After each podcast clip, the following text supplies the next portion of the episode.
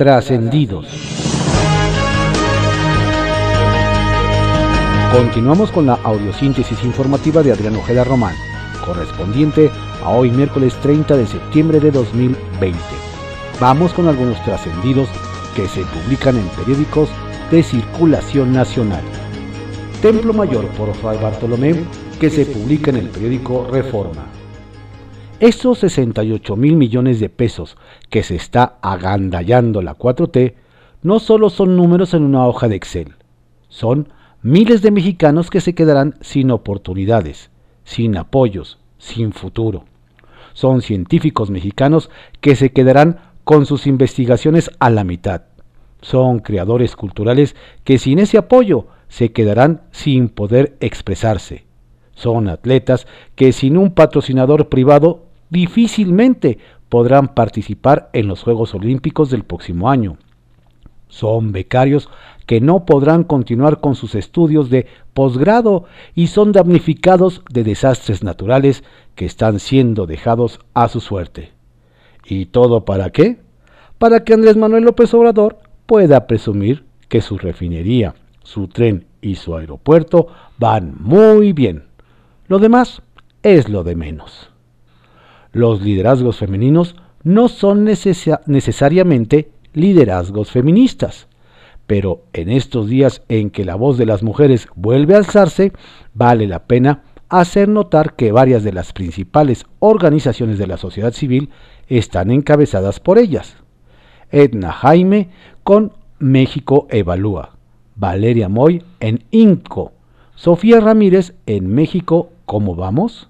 María Amparo Cázar en Mexicanos contra la Corrupción, María Elena Morera en Causa Común, Aide Pérez en Fundar, Lisa Sánchez en México Unido contra la Delincuencia, Adriana Graves y Estefanía Medina en Tojil.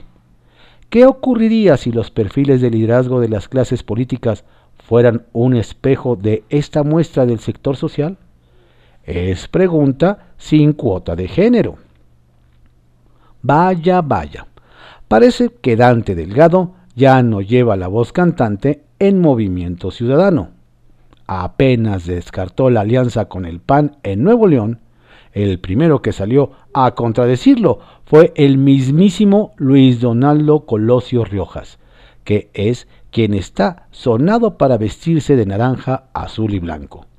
El diputado Colosio dijo que él tiene otros datos y que la decisión aún no está tomada, pues sigue siendo analizada por la dirigencia que encabeza Clemente Castañeda.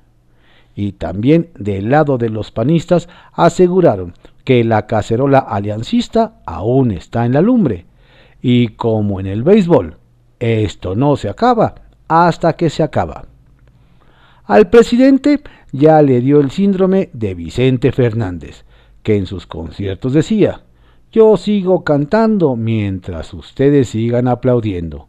Y López Obrador lo que quiere no son solo aplausos, sino elogios y fe ciega. Eso que dijo de que renuncia al cargo si hay una marcha de 100.000 personas en su contra y cae en las encuestas, no, es, no suena tanto a un reto, sino a un lamento. Circuito Interior, que se publica en el periódico Reforma. Como si en la Fiscalía General de Justicia no tuvieran suficientes preocupaciones en estos días, sumaron otro dolor de cabeza. Resulta que, contrario a lo recomendado por las autoridades capitalinas y las federales, el equipo de la fiscal Ernestina Godoy optó por las clases presenciales en el Instituto de Formación Profesional en Azcapotzalco.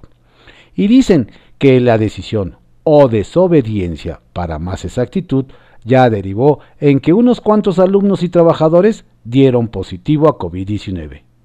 Ya solo falta que justo en estos días se estuviera abordando un módulo sobre pertinencia de atender las indicaciones o algo parecido. Cuentan que los lazos que antes unían a Nora Arias y a Víctor Hugo Lobo se rompieron y que las diferencias ya se resienten a nivel del partido. Bajo pretexto de una sanitización, La dirigencia impide el ingreso a las oficinas del Sol Azteca a quienes no son de su grupo y según esto, la toma de facto es porque el diputado se quedó con el control de las finanzas. Igualito que del odio al amor en el PRD capitalino, solo hay un paso entre la complicidad y la rivalidad. Bajo reserva, que se publica en el periódico El Universal. Sheinbaum le gana una a López Gatel. Después de siete meses de que se dio la primera de las más de 76 mil muertes por COVID-19, ayer el presidente Andrés Manuel López Obrador dijo que habrá una renovación en la estrategia para atender la pandemia. El mandatario explicó que aunque van a la baja el número de contagios y personas fallecidas, Ahora se intensificarán las visitas domiciliarias con el, objeto, de detectar a personas que puedan estar contagiadas y convencerlos que vayan al hospital. Este ajuste de la estrategia del gobierno federal tiene el objetivo de seguir el modelo que ha aplicado el gobierno de la Ciudad de México que encabeza Claudia Sheinbaum y que consiste en aplicar cuestionarios en las casas de los ciudadanos para identificar a personas que tienen síntomas y de inmediato canalizarlos a una institución de salud y evitar que se propaguen los contagios. ¿Será que el presidente comenzó por fin a escuchar otras voces, además de la del doctor Hugo López Gatel? Buscan 100.000 manifestantes contra AMLO. Parece que el Frente Nacional Anti-AMLO se tomó muy en serio las palabras del presidente Andrés Manuel López Obrador quien dijo en su conferencia matutina que si hay una movilización de 100.000 personas en su contra y su, y su popularidad cae, podría renunciar e irse a su finca en Palenque, Chiapas. Pasaron solo un par de horas de esos dichos para que el movimiento dijera en sus redes sociales que podría realizar una mega manifestación el próximo sábado 3 de octubre, partiendo del Monumento de la Revolución, AMLO reta a frena. Fueron las primeras palabras de la organización en Twitter bajo la advertencia de que va a juntar a esas 100.000 personas en el centro histórico de la capital. ¿Quién los contará? Los suspirantes al INAI. Nos cuentan en el Instituto Nacional de Acceso a la Información que por fin la Junta de Coordinación Política del Senado emitió la lista de los aspirantes que participarán en el proceso de renovación de dos plazas para comisionadas o comisionados del órgano garante de la transparencia. La lista se compone de 38 personas, 11 mujeres y 27 hombres. Sin embargo, nos dicen que 37 aspirantes tendrán que competir por un puesto, pues el otro está prácticamente apartado para Tania de la Paz Pérez Farca, ex subsecretaria de la Función Pública y cercana a la secretaria Irma Heréndira Sandoval. Hay un aspirante y 37 suspirantes, comentan. Omelet para Fernández Noroña. Quien ya amenazó con que va de regreso a Hidalgo es el diputado del PT, Gerardo Fernández Noroña, quien en sus dos últimas idas recibió una serie de agresiones el diputado federal fue atacado con huevos. Sin embargo, don Gerardo, al parecer, no se arredra y asegura que la próxima semana volverá al territorio hidalguense y ya se verá el trato que le dan. Si la vida te lanza huevos, haz un omelet.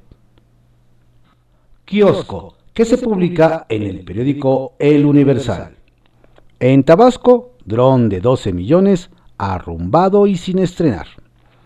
Sin estrenar y en el rincón de una bodega, nos dicen, terminó la inversión del exgobernador de Tabasco, Arturo Núñez, del PRD, quien en el penúltimo año de su gobierno, 2017, adquirió un dron por 12 millones de pesos, recursos que formaban parte de un préstamo de 700 millones de pesos aprobado por el Congreso local.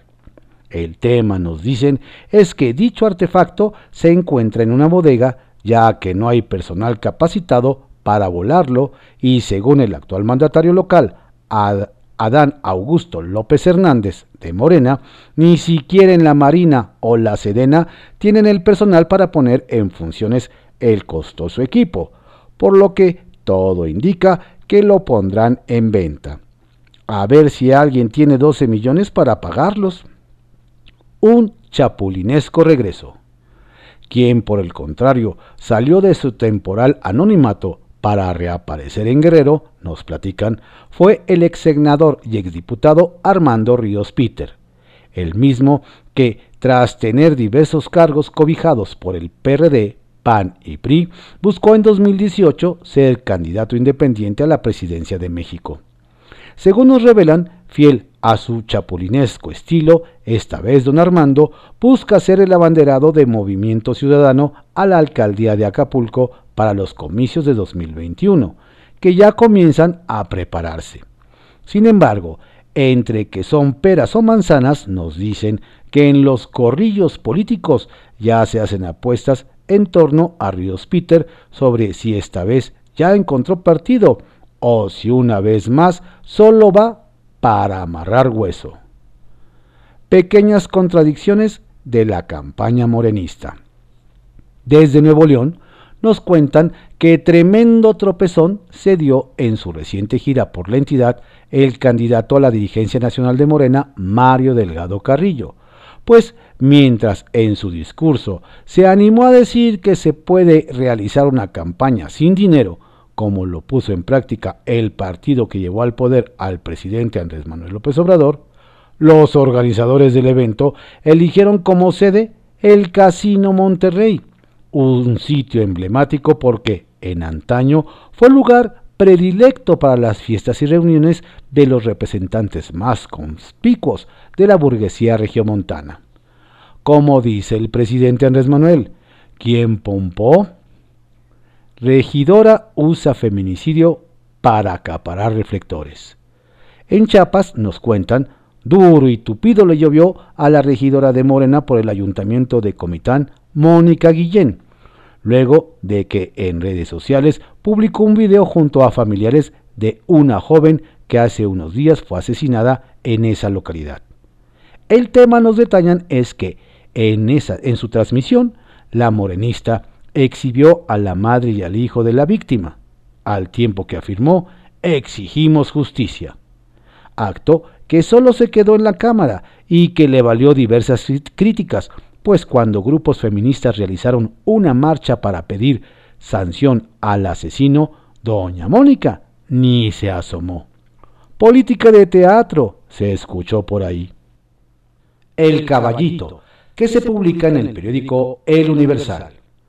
Otra plancha para Mario Delgado. Nuevamente le tiraron plancha al candidato a la dirigencia nacional de Morena, el diputado federal Mario Delgado. Nos platican que todo estaba pactado para que el pasado fin de semana se reuniera con la jefa de gobierno Claudia Sheinbaum. Incluso a su regreso de Guadalajara canceló todas sus actividades. Sin embargo, de última hora y sin explicación, desde el antiguo palacio del ayuntamiento le cancelaron la reunión. Esa fue la tercera ocasión que le suspendieron el encuentro. La mandataria no quiere que la relacionen con el proceso de renovación de la dirigencia nacional, sobre todo después de la filtración de un audio de personas cercanas que le generó un gran desgaste. El golpe de timón en el Estado de México. Más de uno en el Estado de México se cimbró con los cambios en el gabinete y nos comentan que todo está listo para que Ernesto Nemer asuma el primero de octubre como secretario de gobierno. Dicen que el caso de las mujeres desalojadas de la Comisión Estatal de Derechos Humanos en Ecatepec puede tener algunos coletazos. Por lo pronto, el diputado prista con licencia tendrá que meterse en los temas de la entidad, sobre todo en el proceso electoral de 2021. No hay que olvidar que don Ernesto ocupó, esa oficina en la administración de Enrique Peña Nieto. El relevo en el IECM, donde también habrá cambios importantes, es en el Instituto Electoral de la Ciudad de México, IECM. Si todo se mantiene como está, eh, asumirán el cargo de consejeros electorales Erika Estrada Ruiz, Sonia Pérez Pérez y César Ernesto Ramos Mega, en sustitución de Yuri Beltrán, Miriam Alarcón y Gabriela Williams. Hoy rendirán protesta en el INE y tendrán que meterse de lleno al tema de la capital, donde existen varios expedientes contra diputados y alcaldes por presuntos actos anticipados de campaña. Confidencial, que se publica en el periódico El Financiero. Protege Morena a Olga en San Lázaro. Aunque ya estaba programada para asistir ayer al Pleno de la Cámara de Diputados, un día antes, el lunes por la tarde, la mayoría de Morena y sus aliados en la Junta de Coordinación Política determinaron posponer la comparecencia de la Secretaria de Gobernación, Olga Sánchez Cordero, para el 6 de octubre y solo acudirá ante las Comisiones Unidas de Gobernación y Población y la de Asuntos Migratorios, que debido a su agenda, que para cuidarla con la sana distancia o que para evitar golpes de la oposición, fueron los comentarios en San Lázaro. Ebrat ni lo ve ni lo oye. A pesar de que la andanada de Porfirio Muñoz Ledo contra Marcelo Ebrard cumplió 10 días, el canciller sigue en lo suyo. Ayer anunció que México ha formalizado su adhesión a COVAX, mecanismo multilateral a través del cual adquirirá vacunas para el 20% de su población. Así que mientras el diputado Muñoz Ledo se cansa pegándole a uno de los funcionarios más eficientes de la 4T, Ebrard no se engancha y se mantiene enfocado en traer la vacuna al país lo más pronto posible. Se trata de uno de los temas que va a definir la perspectiva social y económica del próximo año. También López Gatel se salva de enfrentar a diputados. Los diputados del PRI, PAN, PRD y MC se quedaron con las ganas de lanzar sus duras críticas y reproches al subsecretario de Salud, Hugo López Gatel, en el recinto de San Lázaro.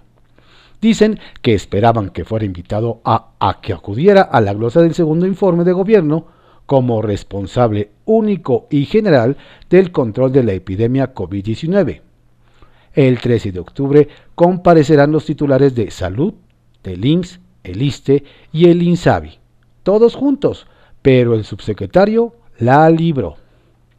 Se desmarca el PT de Delgado y de Plan de Afores de AMLO.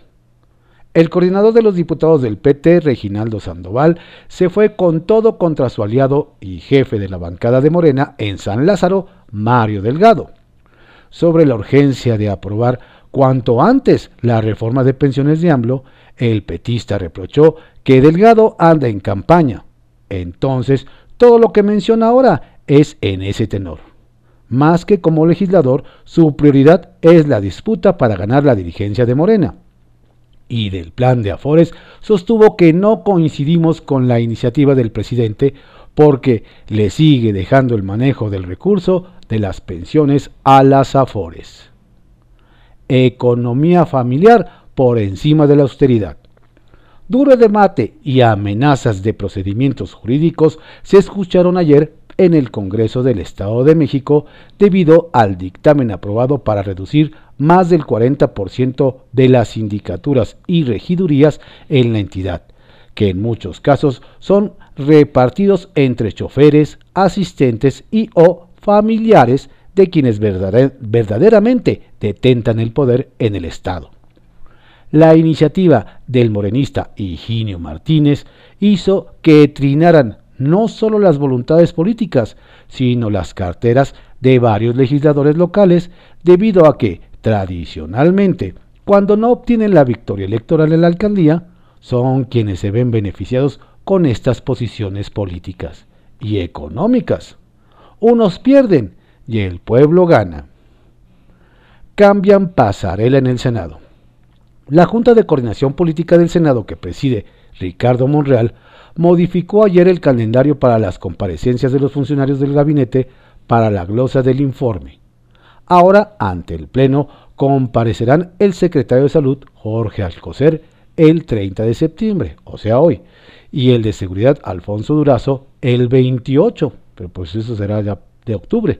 El subsecretario de Salud Hugo López Gatel y el titular de la COFEPRIS Alonso Novelo comparecerán ante la Comisión de Salud el 12 de octubre. Graciela Márquez de Economía irá ante la comisión respectiva el 15 y Rocío Nale de Energía el 26, también en comisión. El titular de sector, Miguel Torruco, acudirá a la Comisión de Turismo hasta el 29. La Gran Carpa, que se publica en el periódico El Economista. Tigre. El presidente López Obrador aseguró que si hay una manifestación de 100.000 y si en las encuestas ya no tiene el apoyo del pueblo, dejaría su cargo y se iría a Palenque, Chiapas. Incluso no esperaría a la revocación de mandato.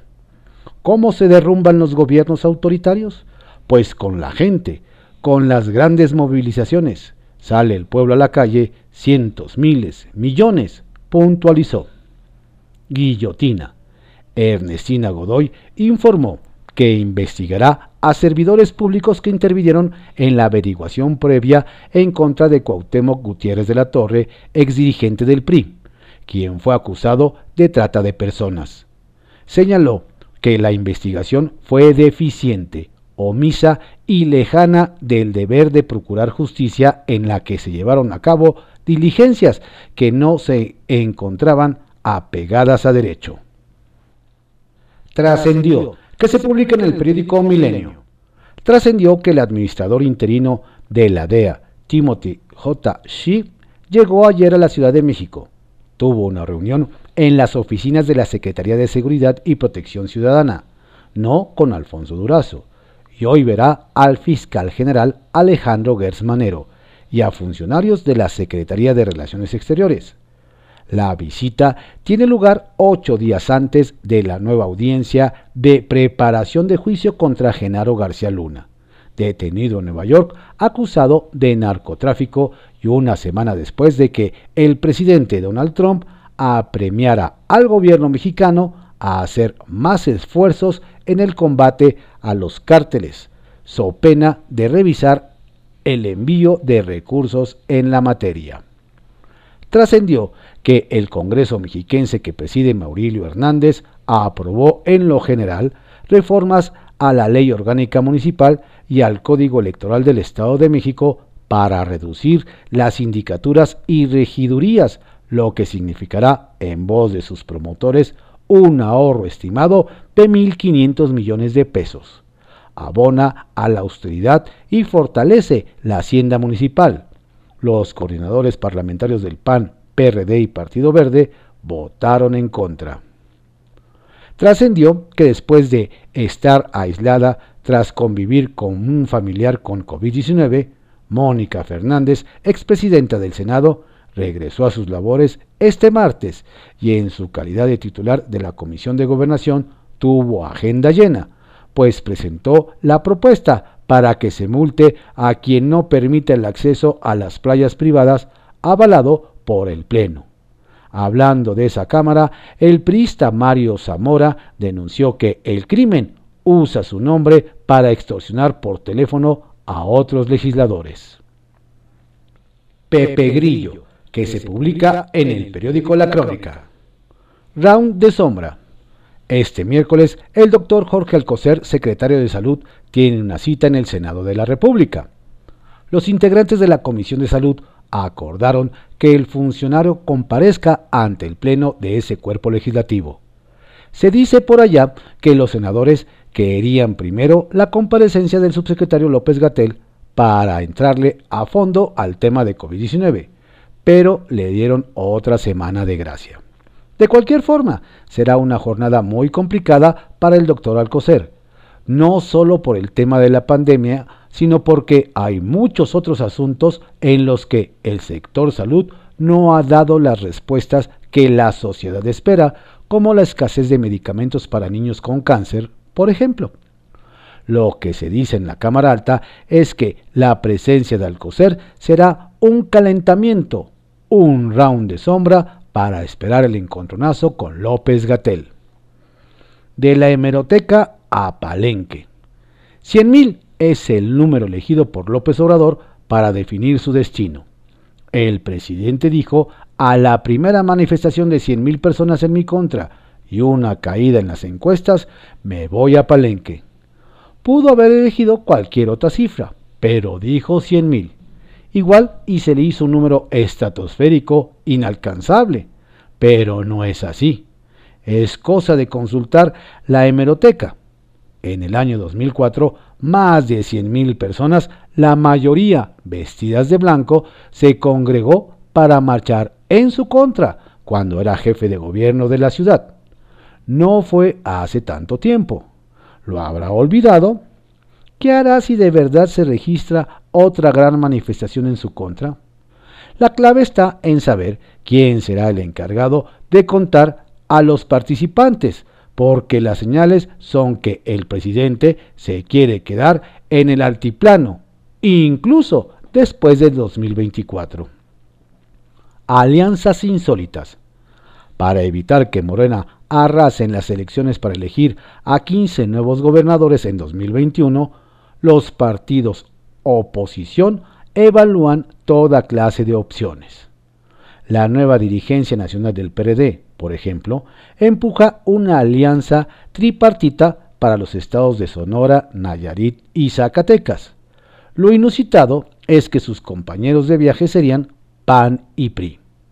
La idea, dicen, es que cada partido elija un candidato y los otros dos partidos se comprometan a respaldarlo. Con el PAN están platicando para ir juntos en Querétaro y en Guerrero podrían ir solos con el PRI. En fin, el límite de las combinaciones es la imaginación y todavía no hay arreglos concretos.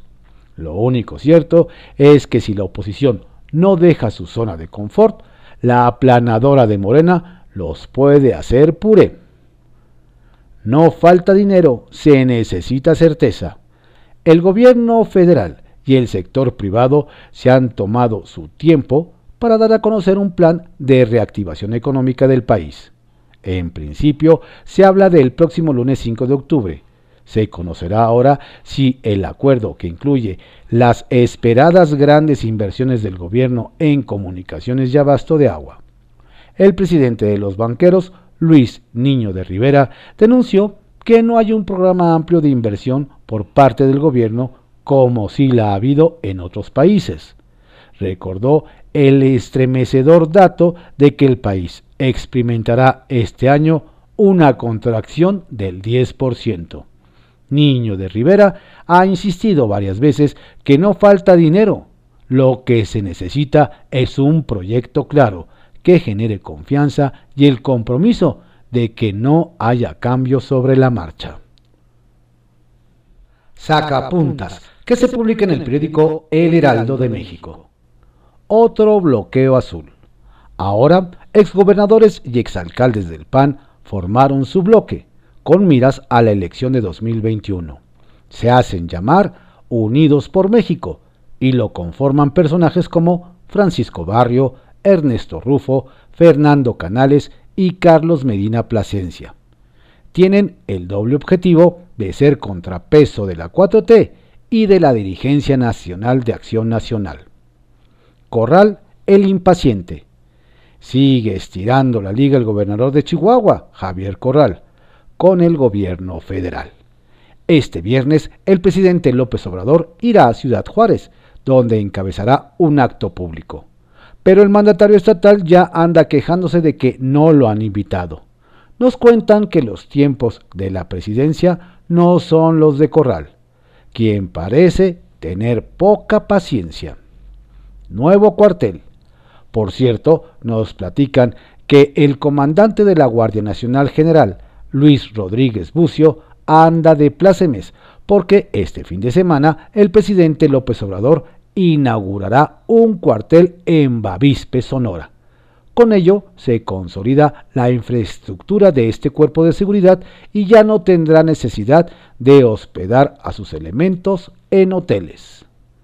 Sin melón y sin sandía. Importante el reto que tiene el dirigente de Movimiento Ciudadano Dante Delgado nos hacen saber que busca un gallo que pueda dar la batalla por la gubernatura de Nuevo León. El senador Samuel García está casi descartado y el diputado local Luis Donaldo Colosio no está convencido de tomar la bandera.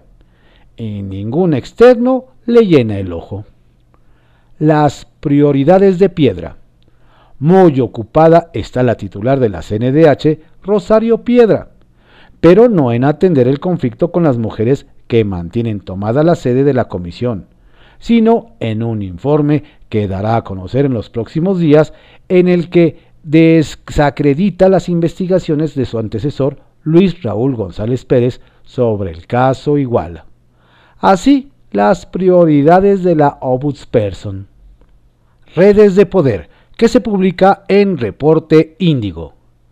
Baja participación pegaría a Morena. En las dirigencias estatales de Morena, en Coahuila e Hidalgo, hay preocupación por el resultado de las elecciones en dichas entidades, pues a menos de tres semanas de los comicios, la proyección es de muy baja participación ciudadana en las urnas, debido a la contingencia sanitaria, lo que, nos dicen, le perjudica al partido, puesto que no tienen una estructura en calle para movilizar a los votantes como si tiene el PRI, por ejemplo. A eso hay que sumar los conflictos internos que hay tanto a nivel nacional como estatal y la falta de una directriz desde el CEN. Incluso se ha echado en falta una mayor presencia de legisladores federales del partido para reforzar a los candidatos locales, nos comentan. Gama mueve el tablero potosino. La solicitud de licencia del senador panista Marco Antonio Gama, efectiva a partir del próximo 15 de octubre, podría acelerar la definición de otros aspirantes a la gubernatura de San Luis Potosí y que podrían ser potenciales candidatos del PAN. Aunque los diputados locales Sonia Mendoza y Rolando Herbert se han mencionado entre los candidateables, los verdaderos contendientes internos para Gama son el diputado federal Javier Azuara, vicepresidente de la mesa directiva en San Lázaro, y el alcalde de la capital, Javier Nava, quien a pesar de no ser panista, llegó al cargo abanderado, abanderando la coalición PAN-PRD y que podría repetir la fórmula.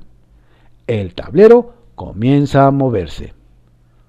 López Gatel solo a comisiones. Finalmente, el subsecretario de Prevención y Promoción de la Salud, Hugo López Gatel, comparecerá el próximo 12 de octubre únicamente ante los integrantes de la Comisión de Salud del Senado de la República en el marco del análisis de la glosa del segundo informe de gobierno, a pesar de que los partidos opositores insistían en que el funcionario lo hiciera, lo hiciera ante el Pleno. El que no se escapó fue el titular de salud, Jorge Alcocer, quien comparecerá hoy. Estos fueron algunos trascendidos que se publican en periódicos de circulación nacional en la audiosíntesis informativa de Adrián Ojeda Román, correspondiente a hoy, miércoles 30 de septiembre de 2020. Tenga usted un excelente y estupendo día y por favor cuídese mucho y cuide a su familia.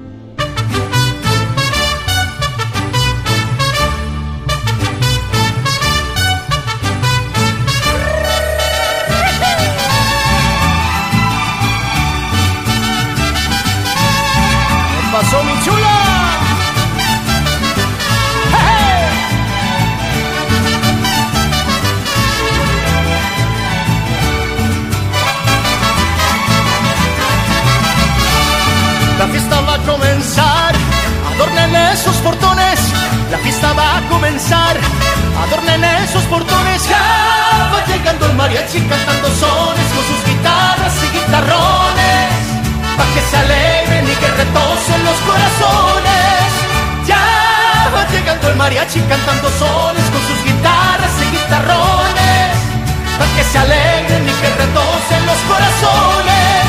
Ay la la la la la la, ay la la la la la la, agarre su falda pa' que se baile este lindo son la la la la la la, ay la la la la pa' que retuce mi corazón.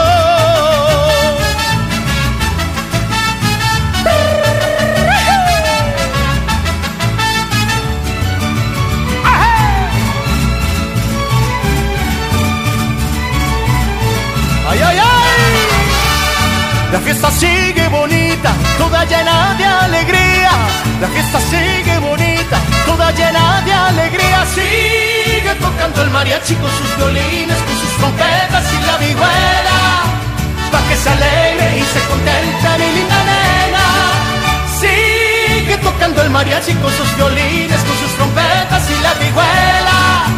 Pa' que se alegre y se contenta mi linda nena. Ay, la, la, la, la, la, la. Ay, la, la, la, la, la, la. Ay, su falda pa' que se vaya.